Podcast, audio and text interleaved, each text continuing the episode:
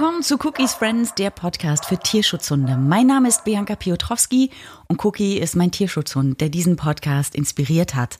Hier treffen wir Menschen, die mit Tierschutzhunden leben, sie vermitteln und oder mit ihnen arbeiten. Heute sind wir ein zweites Mal bei Anke Schürmann, Cookies Retterin, die du in der ersten Folge von Cookies Friends kennengelernt hast. Anke lebt den größten Teil des Jahres auf Mallorca, wo sie im Tierheim SOS Animal ehrenamtlich Hunde aufnimmt und betreut. Mithilfe von Tierschutzvereinen vermittelt sie die Hunde in ein neues für immer Zuhause. Wir treffen uns bei ihr im Garten und dank der Kabel, die die Mikrofone mit dem Aufnahmegerät verbinden, können wir den gebotenen Sicherheitsabstand in Corona-Zeiten einhalten. Und damit sind wir beim Thema. Anke hat im März wegen der Corona-Maßnahmen praktisch mit dem letzten Flieger die Insel verlassen und damit auch das Tierheim SOS Animal. Wie geht es ihr damit, schon so viele Wochen nicht vor Ort zu sein? Ja, mittlerweile werde ich langsam nervös und möchte wirklich dringend zurück. Es ist ja jetzt mittlerweile, ne, ich glaube, die siebte Woche, die ich jetzt hier in Berlin verbringe. Es ist ja wirklich eine Zwangspause, in die ich da reingerutscht bin. Mir geht's hier in Berlin im Grunde gut. Ich versuche alles, was irgendwie möglich ist, von hier aus zu regeln, warte aber trotzdem dringend darauf, dass ich endlich zurück kann. Klar. Wie hast du denn die letzten Wochen im Tierheim erlebt? Wie hat der Lockdown deine Arbeit verändert?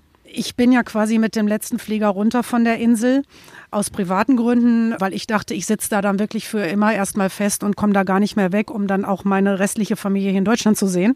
Insofern bin ich deswegen zurückgegangen. Die Situation hat sich ja relativ schnell verändert, im Grunde ja eigentlich von einem Tag auf den anderen. Wir hatten nicht viel Zeit, irgendwie eine große Planung da auf die Beine zu stellen. Eigentlich lief bis zu dem bestimmten Tag fast alles normal, fast. Ja, du hast gemerkt, dass ein bisschen weniger Leute vielleicht zum Gassi kamen oder so, aber dieser, dieser Knall, diese Ansage, Lockdown kam ja wirklich innerhalb von Stunden und dann war Feierabend. Und dann mussten wir wirklich gezielt in die Planung gehen. Was habt ihr geplant? Was habt ihr vorbereitet? Du konntest nicht richtig planen, weil eigentlich von Anfang an, eigentlich so wie es jetzt ist, keiner genau wusste, was kommt hier eigentlich auf uns zu. Nicht selbst die Regierung, auch die spanische Regierung wusste ja gar nicht, was machen wir jetzt. Jeden Tag kamen wieder andere Sachen, jeden Tag hieß es, da machen wir was und dann wird wieder da was verändert. Also so eine, so eine richtige Regel von Anfang an gab es ja gar nicht. Es war klar, Ab jetzt durfte man nicht mehr raus. Das heißt, wir mussten eben im Tierheim auch gucken, wie, wie hält man den Laden am Laufen? Ja, die Volontäre, also alle Ehrenamtlichen, einschließlich mir, durften erstmal eigentlich das Haus ja gar nicht mehr verlassen. Dann musste man sich erstmal überlegen, wie kriegt man das jetzt hin, dass noch Leute zusätzlich zu dem einen einzigen Mitarbeiter, den wir haben, wir haben ja nur einen für die Hunde, einen für die Katzen, äh, geht aber nicht, kannst du nicht schaffen. Wie können wir uns absichern, dass wir trotzdem die Möglichkeit haben, dass da jemand zur Unterstützung hinfährt? Und die ersten zwei Wochen war wirklich nur der eine Mitarbeiter komplett verantwortlich, weil keiner von uns hinkam. Es ging nicht. Wie viele Tiere waren denn da zu dem Zeitpunkt? Oh, also bei den Katzen kann ich es gar nicht sagen. Unzählige. Das, das ist äh, nicht überschaubar, weil wir ja viele Außenkolonien auch haben. Bei den Hunden, glaube ich, waren es um die 32, hm, 33, würde ich jetzt mal so sagen, die wir aktuell dann hatten. Aber wir grenzen ja eben auch an die Pereira. Die, die schließt ja direkt an uns an. Da sitzen ja dann auch noch mal ja, damals waren es 12, 13 zusätzlich. Ja. Was haben dir deine Kollegen erzählt, die jetzt zurückgeblieben sind und da jetzt sind, zum Beispiel der Kollege, der da jetzt alleine alles wuppen muss? Wie kommt der klar? Ja, man musste halt einfach anfangen, Prioritäten zu setzen und versuchen, irgendwie eine Planung aufzustellen, für ihn das ganz alleine hinzukriegen. Bestimmte Sachen konnten nicht mehr stattfinden. Also äh, sprich, er kann nicht äh, mit 33 Hunden Gassi gehen, sauber machen, versorgen mit allem drum und dran. Das ist einfach nicht machbar. Insofern war es gerade in den ersten Wochen, bis wir eine Lösung hatten, dass andere Leute mit dazukommen konnten, sehr schwierig und viele Tiere saßen eben in den Zwingern fest. Und das ist natürlich ganz, ganz doof. Ne? Bei, bei manchen Tieren, die, die arrangieren sich dann mit der Situation, die können das aushalten. Aber es gibt eben auch Hunde, die können das nicht. Die werden verrückt. Ja, und dann, dann musst du halt einfach aufpassen, dass da keine Beißereien unter den Hunden kommen, weil die, dieser Aggressionspegel dann unweigerlich hochgeht. Das, das geht nicht anders, wenn die Tiere nicht ausgelastet sind. Ne? Und nach zwei Wochen hatten wir dann eben so eine Möglichkeit gefunden, durch eine Bescheinigung, die offiziell war, also von unserem Tierschutzverein aus, dass vereinzelt Leute, aber wirklich einzeln dazukommen konnten mit Sicherheitsabstand und was weiß ich. Da gab es dann natürlich genau Vorschriften und die durften dann auch durch die Polizeikontrollen durch ins Tierheim, um zu unterstützen. Haben denn in der Zeit noch Leute ihren Hund oder ihre Katze abgegeben, weil sie selber durch die Corona-Maßnahmen derart in Not geraten sind? Das Gegenteil ist der Fall. Also anfangs auf alle Fälle. Ich sage mal, das mit dem Abgeben geht jetzt erst los. Ja, weil jetzt macht sich ja erst äh, bemerkbar, was das alles mit sich bringt, eben auch an, an wirtschaftlichen Sachen, an, an Existenzen, die, die den Bach runtergehen, dass kein Geld mehr da ist. Anfangs ist es so gewesen, die Leute waren froh, einen Hund zu haben. Im Gegenteil, sie haben uns angeschrieben, diverse Mal, ich kam gar nicht mehr hinterher mit Antworten, dass sie sich als Pflegestelle angeboten haben, dass sie ganz schnell einen Hund adoptieren wollten, was natürlich eine Katastrophe war. Aber in Spanien war es ja eben so, oder speziell auf der Insel jetzt, die durften das Haus nicht mehr verlassen. Du saßt fest und wenn du einen Hund hattest, konntest du im Kreis von, ich sag mal, 100 Metern zwischendurch mit deinem Hund ein paar Mal am Tag Gassi gehen. Das war alles. Ansonsten saßt du definitiv fest bei höchsten Strafen, wenn du das Haus verlassen hast. Ja, und dann haben die Leute überlegt und sind natürlich so auf die Idee gekommen, schaffen wir uns doch mal einen Hund an.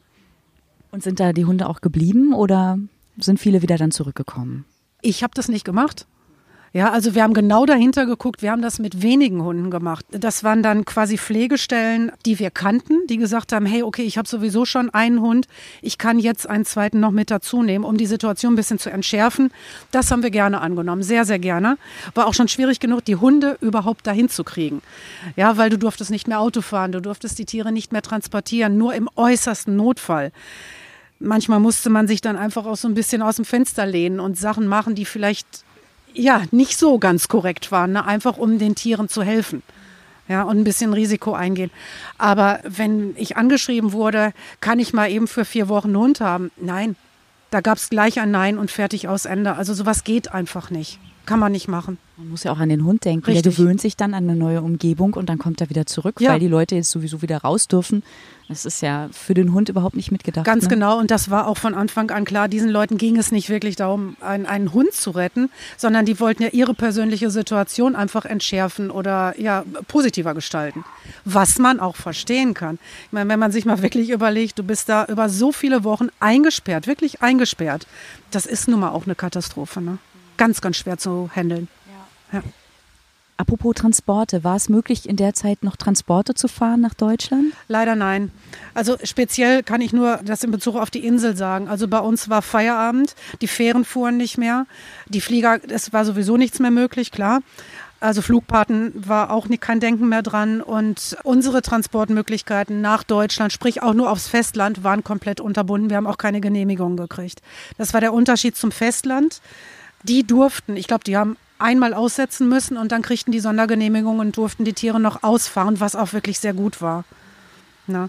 Ja, wie ging das denn überhaupt eigentlich mit dem Transport der Hunde von der Insel nach der Pleite von Air Berlin? Da blieb ja eigentlich dann nur noch Eurowings übrig. Wie war es denn sonst?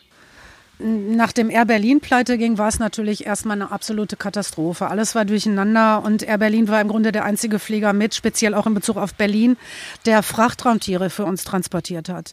Eurowings hatte die Kabinentiere, da hatten wir die Möglichkeit, Tiere bis acht Kilo mitzugeben und dann war es das. Ja, und insofern ist uns da ein, ja, riesig was weggebrochen. Riesig. Wir hatten keinen Überlandtransport, es gab es bis dahin einfach nicht. Und insofern ist Berlin wirklich ganz weit weggebrochen in der Vermittlung der größeren Tiere.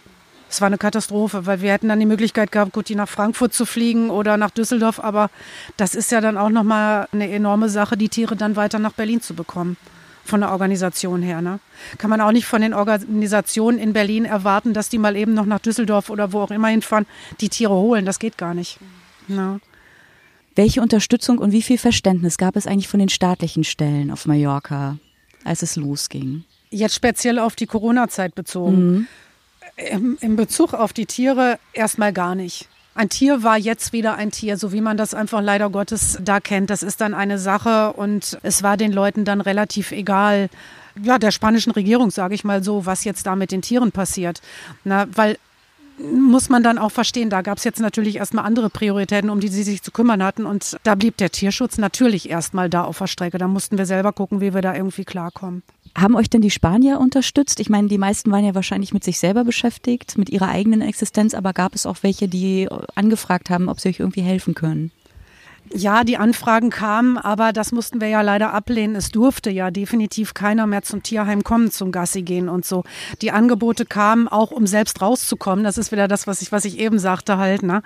Für sich selbst auch eine Option zu finden, das Haus mal zu verlassen und so. Das war nicht erlaubt. Es ging nicht. Es gab auch Angebote, Futter zu bringen und so, aber auch das war halt nicht organisierbar in der ersten Zeit. Es ist jetzt natürlich wieder lockerer geworden, aber die ersten langen Wochen, nein, war absolut nicht möglich. Wie konntet ihr die Hunde denn dann versorgen? Gingen dann irgendwann die Futterreserven auch zur Neige? Wir haben eine, ich sag mal, Supermarktkette, die uns regelmäßig beliefert. Und diese, dieser Lieferservice, der war weiterhin erlaubt. Ja, die haben uns das Futter ins Tierheim gebracht, unter Sicherheitsvorkehrungen, was weiß ich, ne, das ist natürlich klar gewesen. Äh, genauso wie die die Menschen zu Hause beliefern durften, konnten die uns im Tierheim beliefern. Also das war möglich.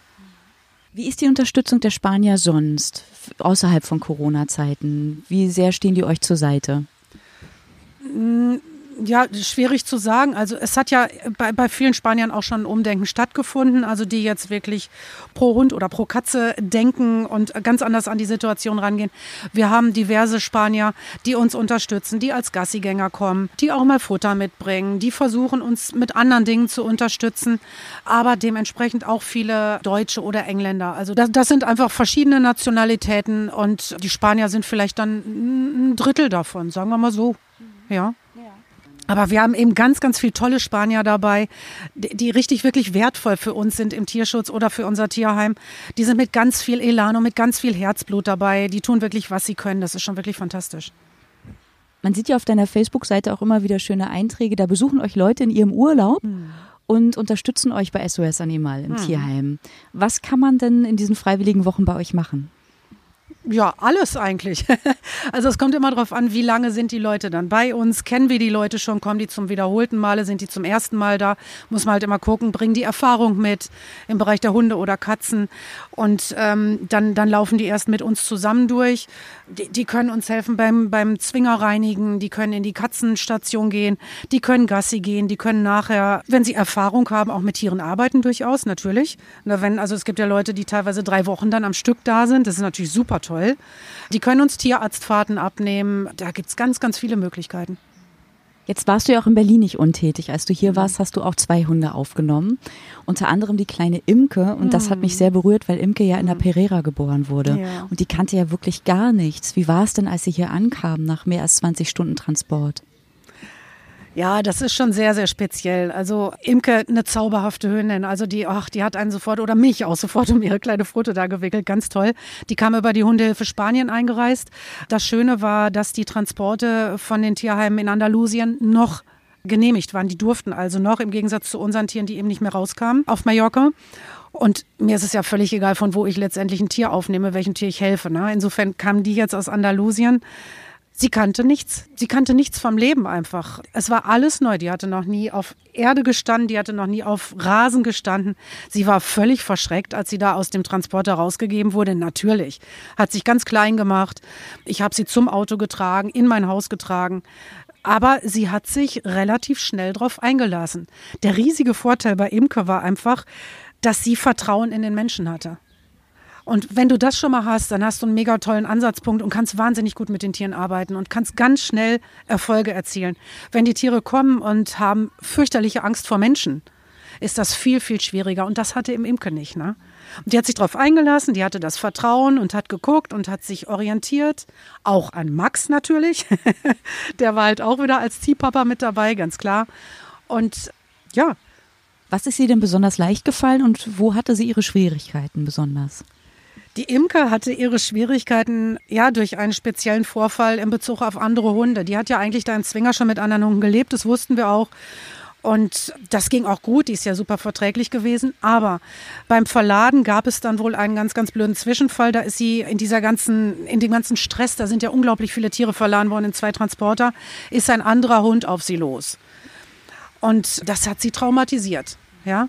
Und das ist die größte Schwierigkeit auch jetzt immer noch. Ja, also sie ist ja jetzt vermittelt, sie hat ein wunderschönes Zuhause, aber auch das neue Frauchen muss da immer noch ansetzen und weiter mit ihr arbeiten, um das Vertrauen in die anderen Hunde wieder hinzukriegen. Ansonsten positiv, ja, was ich schon sagte, das Vertrauen in die Menschen, dass sie jedem erstmal relativ offen gegenüber reagierte. Sie hatte keine Männerangst, keine Kinderangst, gar nichts. Ne? Das ist ja echt schon mal sehr wertvoll. Ja. Mhm. Du sagst, sie ist jetzt vermittelt. Mhm. Dann hattest du noch eine zweite Hündin, ne? Carla? Ja, genau. Was war bei ihr besonders? Das war genau das Gegenteil. Carla war Welpe, die war gute vier Monate alt und die hatte genau das Problem, dass sie den Menschen gar nicht vertraut hatte. Sie hatte fürchterliche Angst vor Menschen. Du konntest dich nicht nähern und sie hochnehmen oder sowas. Das war alles überhaupt nicht möglich. Sie hat auch hier zu Hause mir nachher vertraut, aber hat auch immer noch eine gewisse Distanz gewahrt. Die hatte aber wiederum überhaupt kein Problem mit anderen Hunden. Gar nicht. Na, da ging es über den Max auch wieder ganz gut, halt immer mehr zu machen. Aber auch die kleine Carla hat ein super tolles Haus, Zuhause hier im Berliner, wie sagt man, Speckgürtel gefunden. Ganz, ganz toll. Der Max, wie findet er das eigentlich, dass da immer wieder so ein paar Mädels bei ihm einziehen? Mal gut, mal weniger gut. Also hier war ich jetzt ein bisschen erstaunt, sowohl bei Imka als auch bei Carla, weil das waren wirklich zauberhafte Mädels, die dem Max das so leicht gemacht haben. Die hätten alles getan, was er wollte. Aber da war er so ein bisschen, naja, die sind mir irgendwie egal. Und bei beiden hat er so ein bisschen beim Kofferpacken geholfen, sag ich mal, als sie dann umgezogen sind. Es gab ja auch noch ein Leben vor Corona hm. und du hast einigen Hunden im letzten Jahr das Leben gerettet und sie vermittelt. Welcher Hund hat dich im letzten Jahr am meisten berührt? Oder welche Hunde waren das, an die du noch sehr oft denkst? Da gab es einige, also einige Hunde, wo, ja, wo ich fast gedacht habe, das schaffen wir nicht mehr, da finden wir kein Zuhause. Und das zeigt einem dann auch immer wieder, egal wie lange die Zeit ist, du darfst niemals aufgeben. Irgendwann, irgendwann hat jeder Hund hoffen wir mal, jeder Hund seine Chance. Spontan fällt mir unser Druck ein. Druck, ein Pastor Mallorquin, war lange in der Pereira, bevor wir ihn schon zu uns ins Tierheim übernehmen konnten. Und der saß, oh Gott, ich weiß gar nicht wie lange, Jahre. Also wirklich sehr, sehr lange Zeit und der hat furchtbar gelitten. Extrem menschenbezogen, großer schwarzer Hund. Nicht ganz so einfach in Bezug auf andere Hunde und ihn wollte einfach keiner. Ja, und das war ganz, ganz furchtbar, weil der mit uns Menschen, auch, auch ich hatte eine ganz, ganz intensive Bindung, auch meine Tochter hatte eine ganz intensive Bindung. Und irgendwann kann Ralf, also Ralf ist das neue Herrchen, der lebt in Deutschland, da ist der Hund ja jetzt auch und kam aber dreimal auf die Insel, um den Hund kennenzulernen und hat sich wirklich nicht leicht gemacht, ja. Immer wieder gekommen, immer wieder geredet, ihn besucht und irgendwann hat er dann gesagt, so, das ist unser Hund. Und ja, kriege ich jetzt noch Gänsehaut, wenn ich das erzähle. Das war also unfassbar, ganz, ganz berührend und diesen Tag werde ich auch nie vergessen als wir eine Freundin, Marin, das ist auch eine Volontärin, die ganz oft bei uns äh, ehrenamtlich im Tierheim hilft, kommt auch aus der Ecke Hannover, die selbst hat Flugpatin gemacht, hat den Druck begleitet. Ich und Julia haben ihn zum Flughafen gebracht und ja, ich gestehe, da sind ein paar Tränchen geflossen, das war so. Aber vor Glück halt, ne, natürlich. Hm. Ist der dreimal tatsächlich auf die Insel gekommen, um seinen Hund zu besuchen? Ja. Warum hat er nicht gleich mitgenommen? ja, er wollte sich's nicht zu leicht machen. Und wie gesagt, Druck war jetzt kein Hund, wo du mal eben sagst, so, den nimmst du jetzt mal eben mit, sondern da musste man auch eine Erfahrung mitbringen und man musste seine Geschichte kennen und man musste einen Draht zu diesem Hund haben. Und die Familie hatte eben auch Kinder und es musste einfach gut überdacht sein. Und das war in kurzer Zeit, ja, dass, dass er kam hintereinander weg und er hatte auch beruflich dann da auf der Insel zu tun. Und ähm, es sollte einfach passen und das war genau der richtige Weg. Es war einfach der richtige Weg. Für Hund und Mensch passte. Sehr schön. Ja. Als ich das letzte Mal bei dir war, da hattest du eine Hündin mitgebracht, wo du sagtest, die musste ich unbedingt mitbringen, die wollte ich mhm. nicht zurücklassen. Mhm. Und da hattest du auf Facebook auch schon Bilder gezeigt mhm. und ein Video. Da kamen mir die Tränen, weil mhm. das so herzerreißend war. Die mochte sich kaum bewegen, die hatte Wunden am Körper. Mhm. Erzähl noch mal ihre Geschichte. Die mochte sich kaum bewegen und die konnte sich kaum bewegen. Das war die kleine Mila. Boah, ja, also das, das war wirklich auch eine sehr, sehr schwierige Situation. Mila ist damals in einem Pappkarton vor unserem Tierheim entseucht worden. Die, also, oh, ja, also oh, da kriege ich jetzt noch Gänsehaut, wenn ich da wieder dran denke. Ganz, ganz furchtbar. Wir haben gedacht, da ist eine Futterspende drin, irgendwo machen die Kiste da auf oder diese, dieses Paket auf. Und dann hockte dieses Häufchen Elend da drin. Die war sehr krank, die hatte Hochleishmaniose aber hatte auch die Hüften kaputt, das war mal gebrochen gewesen und so. Also die konnte sich kaum auf den Beinen halten, war verhungert bis zum geht nicht mehr. Ganz, ganz furchtbar. Das war wirklich eins, eins der Elendsbilder, die man wirklich nicht mehr vergisst. Ja.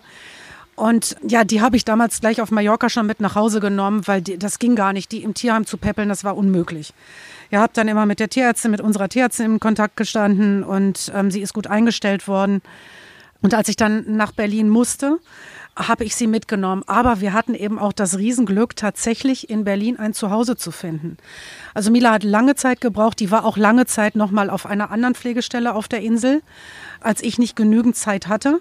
Also die hat mich wahnsinnig unterstützt, damals diese Familie. Ja, und hier in Berlin ist sie jetzt ja im Spandauer Bereich. Ist sie gelandet und ich habe sie natürlich später auch noch mal wieder besucht und habe den Hund nicht mehr wiedererkannt. Es ist unfassbar. Die hatte sich ja schon im Vorfeld wahnsinnig verändert, als das Vertrauen wiederkam und so. Die Muskulatur sich wieder neu gebildet hatte, das Fell zurückgekommen war, sie halt wirklich medikamentös gut eingestellt war. Also das ist ein Wahnsinn gewesen, ein absoluter Wahnsinn. Ja, und die hat tatsächlich, was ich nie gedacht hätte, die hatte ja Angst vor allem, vor jedem. Die muss ja ganz furchtbare Sachen erlebt haben. Die ist dann zu einem älteren Ehepaar gekommen mit drei anderen Hunden und sie ist jetzt der Chef. Absolut. Das ist ja toll. Ja. Und da sind jetzt keine Nachwirkungen geblieben? Doch, Oder? natürlich. Also mhm. die Leishmaniose ist einfach da, die ist nicht heilbar in dem Sinne, die ist gut eingestellt und damit kann sie so jetzt leben. Ja. Das ist ja eine schöne Geschichte ja, am Ende. Wahnsinn. Sehr gut, ja. Fällt dir noch jemand ein oder noch einer deiner Hunde ein, der dich immer noch beschäftigt, da aber im positiven so viele, Sinne? Also, ähm, Carla und Henry zum Beispiel. Die kleine Carla heißt mittlerweile Mia, ist auch eine Berlinerin.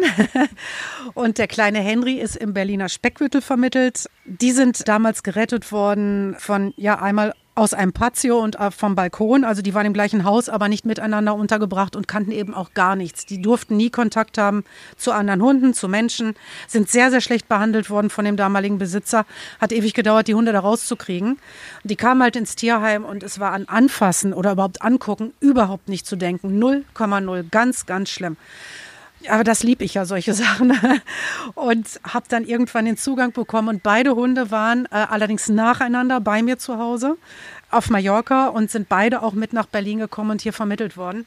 Das war ein langer Weg, aber beide sind super tolle Hunde geworden. Ich habe mit beiden auch noch Kontakt, ist ganz, ganz toll. Aber wie ist das, wenn du die, ihr Vertrauen mhm. bekommst? Dann bist du ja der erste Mensch, dem sie richtig vertrauen. Ja.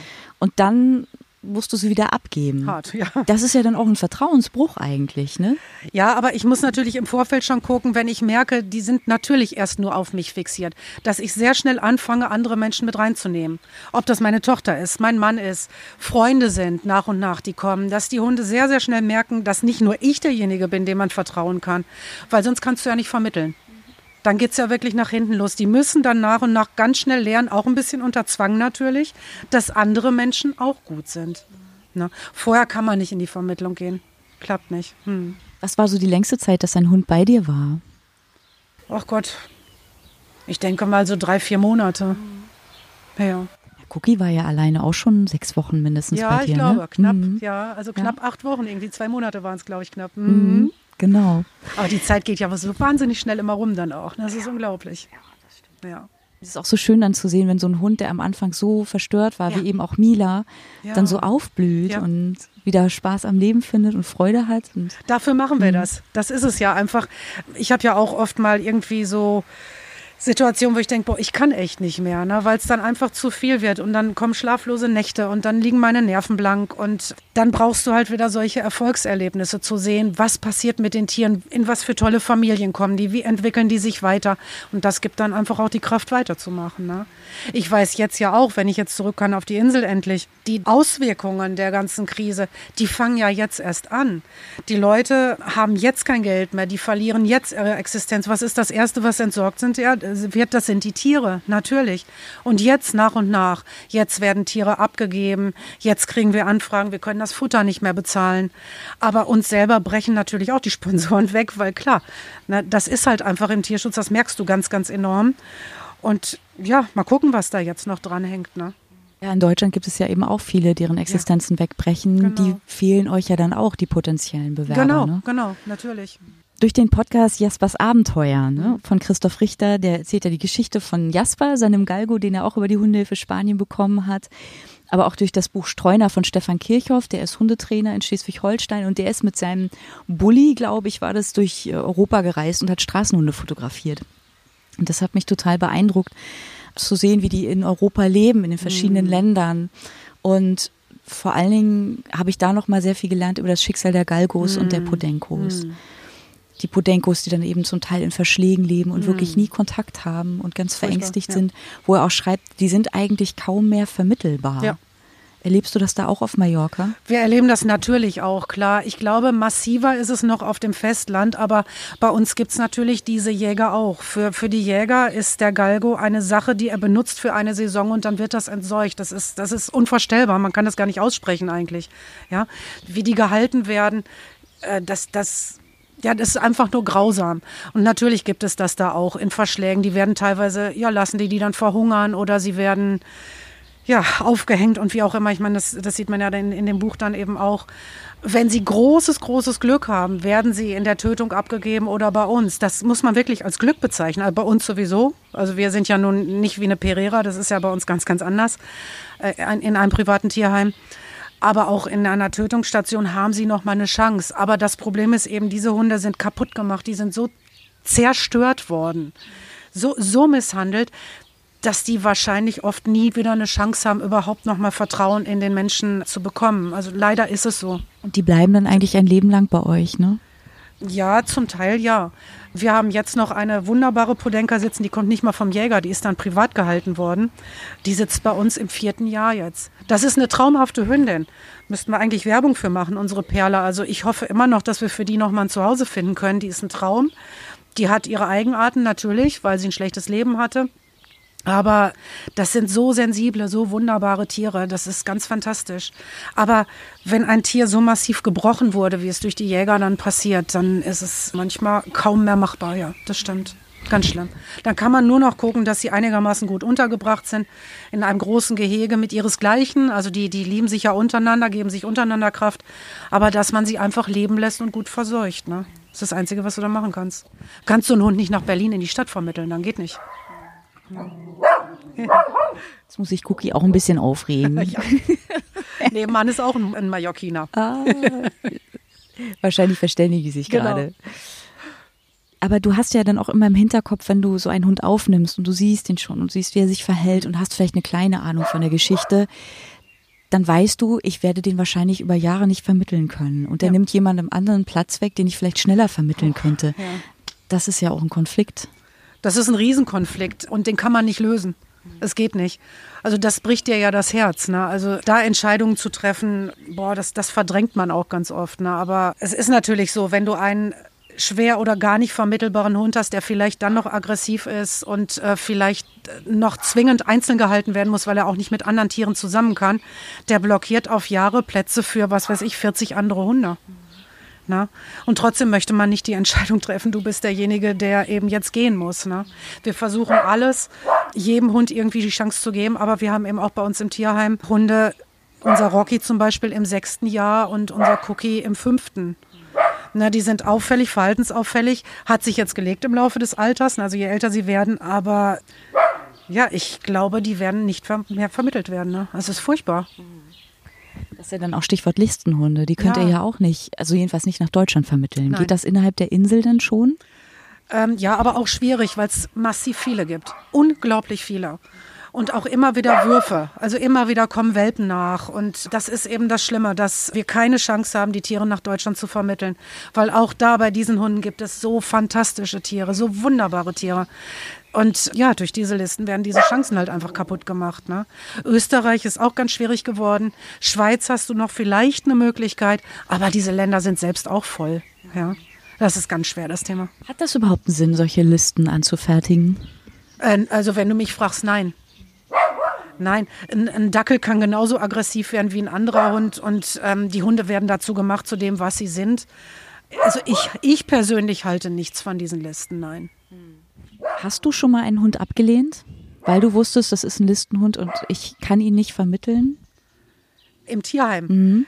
Nein, es kommt darauf an, sagen wir mal so, wir müssen aufnehmen. Wir, wir sind verpflichtet, alles, was aus unserem Gemeindebereich Calvia kommt, egal was für ein Tier es ist, und das ist auch gut so, aufzunehmen. Oder die Tiere gehen eben dann in die Pereira, die für unsere Gemeinde zuständig ist. Da sagen wir nicht, nein, das können wir nicht. Wenn allerdings jetzt Leute äh, mit so einem Hund vom anderen Inselende kommen, dann müssen wir Nein sagen, wenn wir voll sind. Wir haben ja eine Quarantäne, wir haben Bestimmungen, wie die Tiere bei uns gehalten werden müssen. Wir stehen unter Kontrolle. Wenn die Quarantäne voll ist, ist sie voll. Ja. Dann mussten wir auch schon Nein sagen, ja. Klar. Na, und dann kommt dazu, ihr habt ja auch Kosten, ihr müsst Futter bezahlen, ihr müsst Tierärzte bezahlen. Habt ihr Verträge mit Tierärzten, damit ihr da ein bisschen günstiger dabei wegkommt? Oder? Ja, wir haben eine Tierheimtierärztin bei uns aus Palmanova, das gehört eben auch zur Gemeinde Calvia. Die ist zweimal die Woche bei uns im Tierheim guckt äh, die Tiere mit uns gemeinsam an. Da machen wir auch alles, ja, was am Anfang ansteht, was weiß ich, die Blutentnahme und so weiter, das Chippen und so. Das wird alles bei uns im Tierheim direkt gemacht. Sie macht die Kastrationen. Wir haben dann am Montag unseren OP-Tag, da bringen wir unsere Tiere zu ihr. Ja, das ist so quasi als Paket, sage ich mal, ne, genau. Ist das die, die auch Cookie damals gerettet hat, als er diese Impfreaktion Nein, hatte? Das war Klinik, das war ja nachts mal wieder. Ne? Und unsere, also Carina Piron ist unsere Tierärztin in Palmanova. Die hat natürlich nicht Nachtsdienst, die ist ja keine Klinik. Und mit ihm bin ich damals Klinika Canis in Palma gefahren, genau. Ja. Es ist zum Glück nie wieder passiert. Oh. Er verträgt Impfungen jetzt sehr gut. Gott sei Dank. Mm, ja, bin ich auch ganz froh. Ja. Was sind denn so die häufigsten Erkrankungen, die die Hunde haben? Ist es tatsächlich die Leishmaniose bei euch oder was ist so am häufigsten? Sehr, sehr häufig. Da haben wir natürlich sehr, sehr viel mit zu tun. Im Tierheim kommt natürlich das Gängige dazu, Giardien, Coccidien, also sagen wir mal, äh, diese Sachen, die Durchfall erzeugen. Ja, diverse andere Sachen auch, Wurmbefall und, und, und. Ne? Das wird dann natürlich versucht, alles in den Griff zu kriegen. Aber gerade auch mit Giardien, wenn Hunde eng an eng sitzen, das ist alles nicht so leicht, das dann wegzukriegen. Ne? Klar. Das ja. ist echt ein Problem, wenn die Ja. da am Zwingen. Wie viele Hunde sind denn maximal in so einem Zwinger drin? Das kommt immer drauf an. Wir haben relativ große Gehege, wo theoretisch auch mal locker sechs Hunde zusammen sein könnten. Aber du musst immer nach der Verträglichkeit gucken. Und im Moment haben wir halt gerade eine Phase, schon seit, ich glaube, im zweiten Jahr, wo wir sehr viele schwierige Fälle aufgenommen haben. Eben schwer vermittelbare Hunde, alte Hunde, Hunde, die nicht kompatibel sind mit anderen. Und insofern musst du genau gucken, was du machst. Ne? In den normalen Zwingern haben wir meist ein bis maximal zwei Hunde. Die sind aber auch eben klein. Da kannst du nicht so viele reinpacken. Ne? Was rätst du Menschen, die sagen, ja, obwohl der Hund eine Vorerkrankung hat, nehme ich den gerne auf? Die drücke ich erstmal. das sind mir die Liebsten halt, ne? Ach, also das hast du leider sehr selten, dass Leute kommen und sagen, hey, ich möchte einfach helfen, ich möchte einem Hund ein Zuhause geben und mir ist völlig egal, ob der ein Handicap hat, ob der eine Erkrankung hat. Ich bin bereit, das zu tun. Natürlich sind wir im Vorfeld komplett ehrlich, klären auf über alles, was wir wissen, gerade auch im Bereich der Leishmaniose. Wir stellen Kontakte her, auch versuchen das natürlich auch in Deutschland über un unsere Organisation Tierärzte zu empfehlen, die sich da besonders auskennen. Aber das ist natürlich das Schönste, was den Tieren passieren kann, klar. Leishmaniose ist ja eigentlich mittlerweile ganz gut behandelbar. Ne? Mhm. Es ist auch, ich glaube, monatlich 10 Euro, die man für das Medikament bezahlt. Ja, Und wenn- kann der Hund damit auch noch sehr alt werden? Er kann, definitiv. Wenn das gut erkannt wird, gut eingestellt wird, es ist ja nicht nur das Allopurinol, also davon sprechen wir ja gerade mit den maximal 10 Euro im Monat. Viele Hunde können damit super leben über viele, viele Jahre und da passiert auch nichts weiter. Man kann auch, wenn es ein bisschen aus dem Ruder läuft, noch andere Sachen machen, Miltefuran und da gibt es noch diverse Sachen. Wichtig ist immer, dass man wirklich einen kompetenten Tierarzt mit an der Seite hat. Und leider, leider ist es in Deutschland oft so, dass Tierärzte da nicht unbedingt sehr erfahren sind auf dem Gebiet und das ist dann sehr schade. Sollte man immer mit einkalkulieren, wenn man Unbedingt. Hund Und immer nachfragen. Also auch, ähm, wir bieten das ja auch immer an, dass die Leute weiterhin mit uns in Kontakt stehen. Und auch unsere Tierärztin bietet an, sich mit den Tierärzten in Deutschland auszutauschen oder zu, äh, mit Rat und Tat zur Seite zu stehen. Oft wird es aber nicht angenommen. Das ist sehr, sehr schade. Cookie bewacht hier das Grundstück. Mensch, jetzt haben die Spanier gerade angekündigt, sie wollen lockern. Die ersten Touristen sollen probeweise Mhm. nach Mallorca kommen. Wann geht dein Flieger? Sofort, wenn es möglich ist, am 1.7. bin ich wieder zurück. Ich habe ja gesagt, es kribbelt mir jetzt wirklich schon unter den Fingern auch, ne, weil es war jetzt für mich unterm Strich gut, hier zu sein. Also ich habe das für mich versucht, positiv zu sehen, weil ich, ich war in der letzten Zeit wirklich auch teilweise am Rand meiner Nerven. Und diese Zwangspause hat mir ehrlich gesagt auch gut getan und mir wieder Kraft gegeben. Ja, aber langsam möchte ich auch wieder zurück. Ach, was ich vielleicht noch kurz mal anfügen möchte. Unsere Tiere saßen ja fest auf Mallorca. Wir konnten ja nicht ausfahren oder ausfliegen. Wir hatten am letzten Wochenende unseren ersten Transport wieder mit Dogs on Road. Das ist ein Überlandtransport. Und neun unserer Hunde konnten endlich auch die Insel verlassen und zu ihren glücklichen Familien hier in Deutschland kommen. Das war natürlich super schön. Ne? Die haben ja auch ewig gewartet. Ja. Ne? Ich habe das bei Jaspers Abenteuer gehört, dass die teilweise wirklich dann wochenlang gewartet haben, wussten, das ist der Hund, für den ich mich entschieden habe. Und das finde ich großartig, dass sie das dann auch machen. Ne? Und Ja. nicht sagen, nö, jetzt muss ich den sofort haben, weil ich jetzt Genau. Lust habe. Ne? Genau, eben. Drei Monate saßen unsere fest, ne?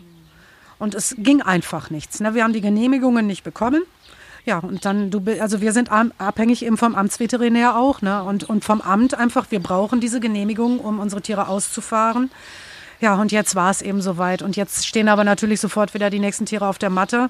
Das heißt, jetzt wird es auch für mich Zeit zurückzukommen, die neuen Tiere kennenzulernen und dann wieder massiv in die Vermittlung einzusteigen. Ne? Ja.